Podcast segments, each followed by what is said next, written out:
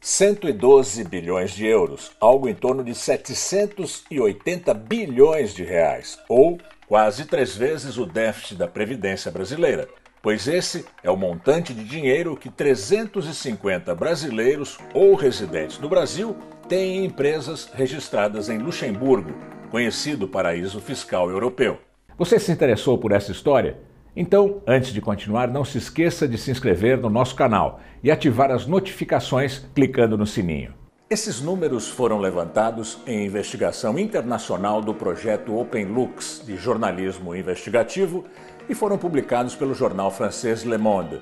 Entre esses bilionários estão políticos, empresários, banqueiros e doleiros, alguns envolvidos em conhecidos casos de crime e corrupção aqui no Brasil.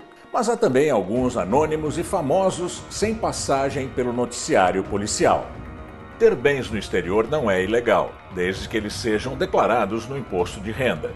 Quem tem mais de um milhão de dólares deve informar também o Banco Central. Um país minúsculo, entre a França, a Bélgica e a Alemanha, Luxemburgo tem chamado a atenção de autoridades internacionais por sua histórica falta de transparência financeira Justamente por isso, Luxemburgo se tornou um dos principais destinos de dinheiro com origem suspeita. Entre os empreendimentos de brasileiros, o de maior valor é a BRC, uma holding financeira cujo beneficiário final é o empresário Jorge Paulo Leman, segundo na lista dos homens mais ricos do Brasil, de acordo com a revista Forbes. Os ativos da empresa somam 36 bilhões e 400 milhões de euros, ou 255 bilhões de reais. A segunda empresa em ativos, a Ambril, com 22 bilhões e 100 milhões de euros, também tem Lehman como um dos beneficiários, além de Carlos Alberto da Veiga Sicupira e Marcel Herman Teles. No total, Lehman aparece como beneficiário final de 17 empreendimentos em Luxemburgo. O banqueiro Joseph Safra, morto em dezembro e que era o primeiro brasileiro da lista da Forbes, aparece com destaque na lista. Uma das empresas em nome dele é a J. Safra Holdings Luxemburgo, com quase 4 bilhões de euros, ou seja, 28 bilhões de reais.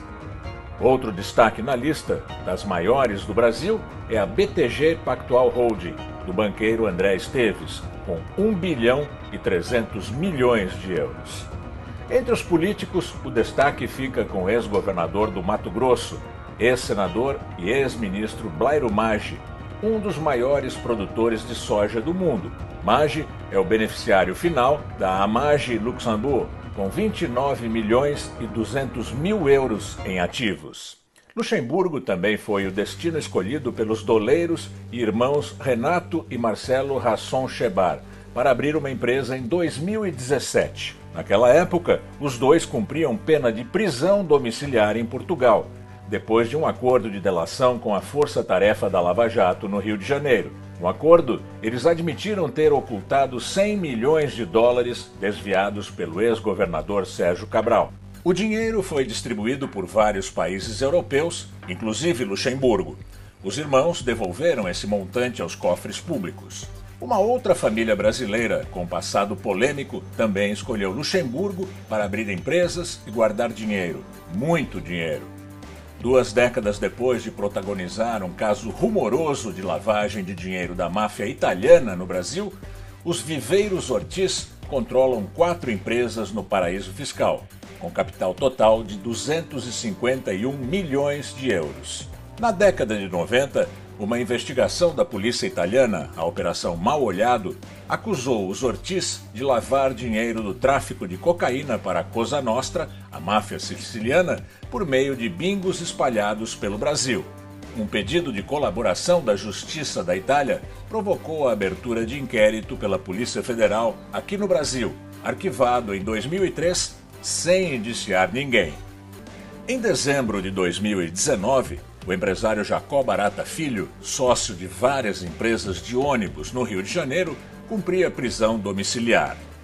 Dois anos antes, ele fora preso duas vezes, acusado pela Lava Jato de pagar propinas a políticos fluminenses, em troca de vantagens nos contratos do transporte público no Rio. Mesmo mês de dezembro de 2019, as quatro filhas do rei do ônibus, como ele era conhecido, abriram uma empresa em Luxemburgo.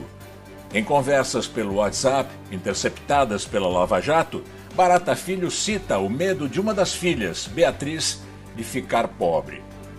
Luxemburgo, uma monarquia parlamentar com população de 626 mil habitantes, tem uma empresa ativa para cada cinco cidadãos. Esse número acima da média no pequeno país europeu tem uma explicação. 90% das empresas não são de moradores de Luxemburgo. Com benefícios fiscais e proteção do patrimônio, o país se tornou um dos principais destinos de investimentos no mundo. Segundo dados do Fundo Monetário Internacional, em 2019, Luxemburgo teve a segunda maior carteira de investimentos do planeta, com 5 trilhões de dólares. Perdeu só para os Estados Unidos.